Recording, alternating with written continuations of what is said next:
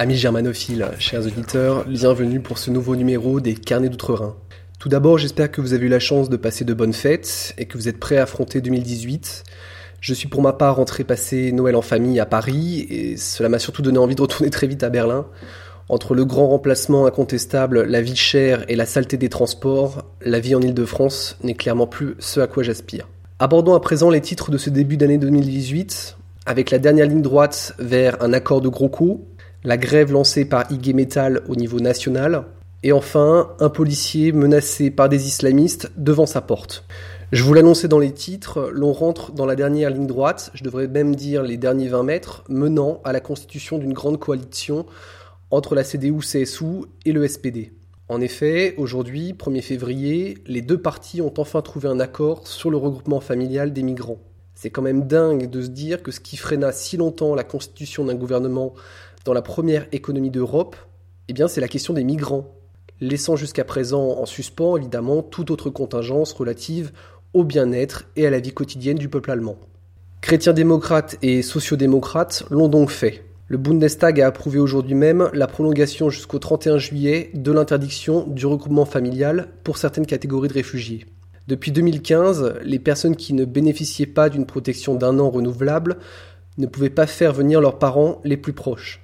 Mais à compter du 1er août prochain, cette interdiction sera levée. 1000 personnes devraient être autorisées chaque mois à rejoindre leur famille, ainsi que les cas difficiles, qui sont les personnes qui sont gravement malades ou handicapées et qui pourront aussi retrouver un proche en Allemagne. Le, député SPD Burkhard Lischka a salué hier au Bundestag une formule qui allie humanité et contrôle.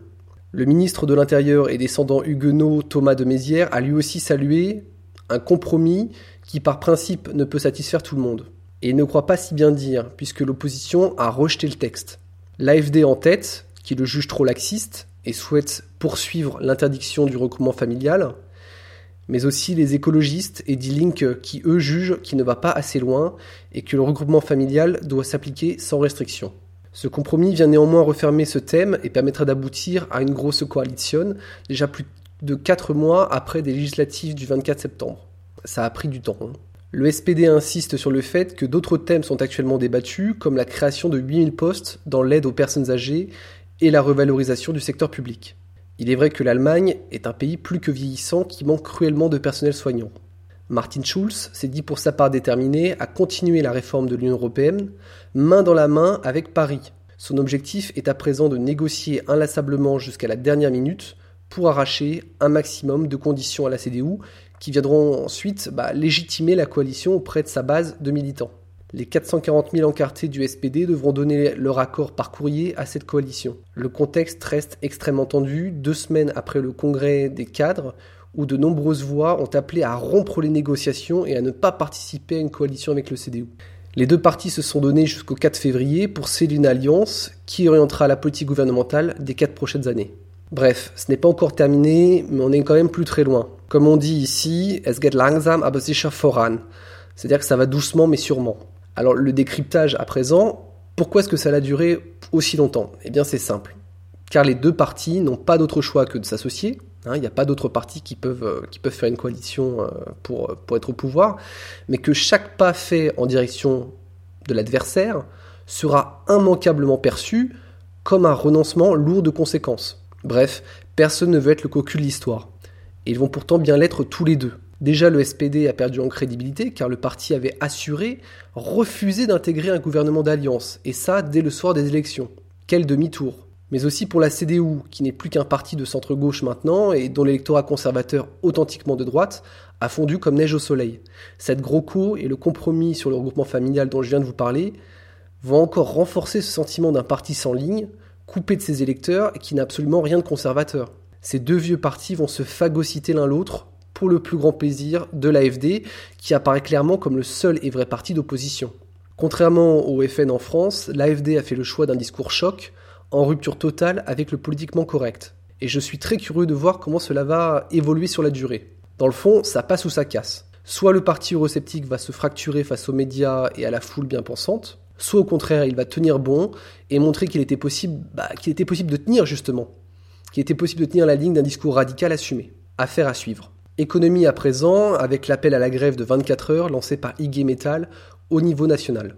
Le patronat se dit inquiet des retombées sur la productivité et la rentabilité. Ah, je me, je me, retiens de ne pas sourire. En clair, nous ne sommes qu'à une marge d'une nouvelle escalade. Aussi bien chez Ford à Cologne, ou chez des fournisseurs automobiles en Bavière ou dans le Baden-Württemberg, ou même chez Bosch, l'outil de production de la Bundesrepublik d'Allemagne est depuis ce matin en partie à l'arrêt.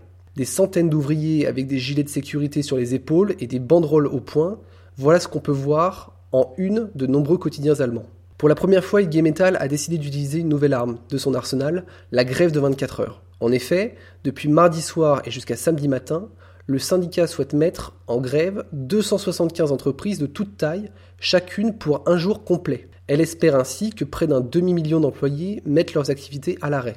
Le patronat a réagi instantanément. Comme quoi, parfois, comme je vous le disais un peu plus tôt, c'est le manque à gagner qui est le premier sujet d'inquiétude. Pour le patronat, cette lutte sociale est aussi purement illégale, car, la revendication d'une augmentation de la subvention salariale pour une catégorie précise d'actifs est interdite. Nous sommes à présent à l'avant-dernier niveau. Le seul moyen pour le syndicat d'obtenir ce qu'il souhaite est désormais une grève illimitée, ce qui serait, il faut le reconnaître dans le contexte actuel, une véritable catastrophe. Beaucoup d'entreprises du secteur sont dépassées et travaillent au-delà de leur capacité réelle pour satisfaire la demande. Rien que quelques jours de grève et le préjudice pourrait se situer en milliards. Pour vous donner un exemple concret, je travaille dans une des usines qui est en grève et on est actuellement en phase de ramp-up qui, euh, qui vise à doubler nos capacités de production.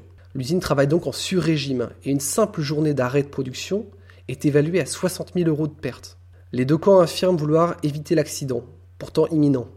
Personne ne, ne, dit vouloir rentrer dans un conflit social intense, selon le chef de IG Metall, Jörg Hoffmann, dans le Spiegel. Ce serait selon lui extrêmement dommageable pour l'économie allemande. Son homologue, côté patronat, le chef de la métallurgie Rainer Dölger, déclare au micro de la radio Bayerische Rundfunk que son seul et unique but est de continuer à travailler comme avant et de quitter, et de quitter pardon, au plus vite la table de négociation. Bref, chacun campe sur ses positions. Un ultime tour de négociation devrait être fixé en début de semaine prochaine. Il est d'ores et déjà considéré comme la dernière chance d'aboutir à une solution pacifique au conflit. D'autant que la dynamique semble difficile à stopper. Côté employé, ce début de conflit a suscité d'immenses espoirs, trop longtemps refoulés. La confiance et la volonté grandissent à mesure qu'en face, le patronat fait dans son pantalon.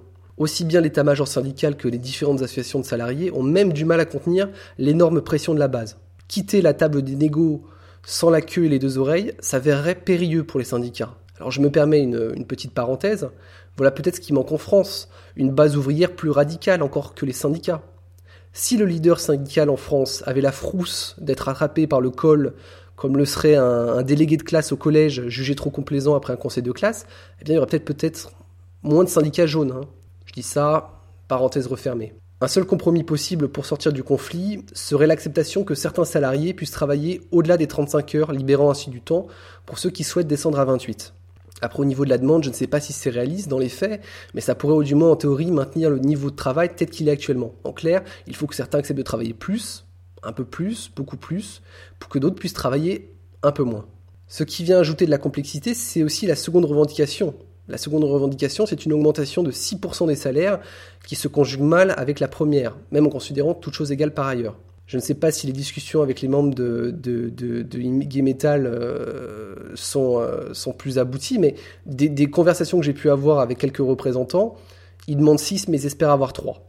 Par contre, quand je dis 3, c'est pas 2, c'est 3. Je ne serais pas étonné que ce thème devienne rapidement le, premier à l'ordre du jour de la future Groco, dont je vous ai parlé précédemment.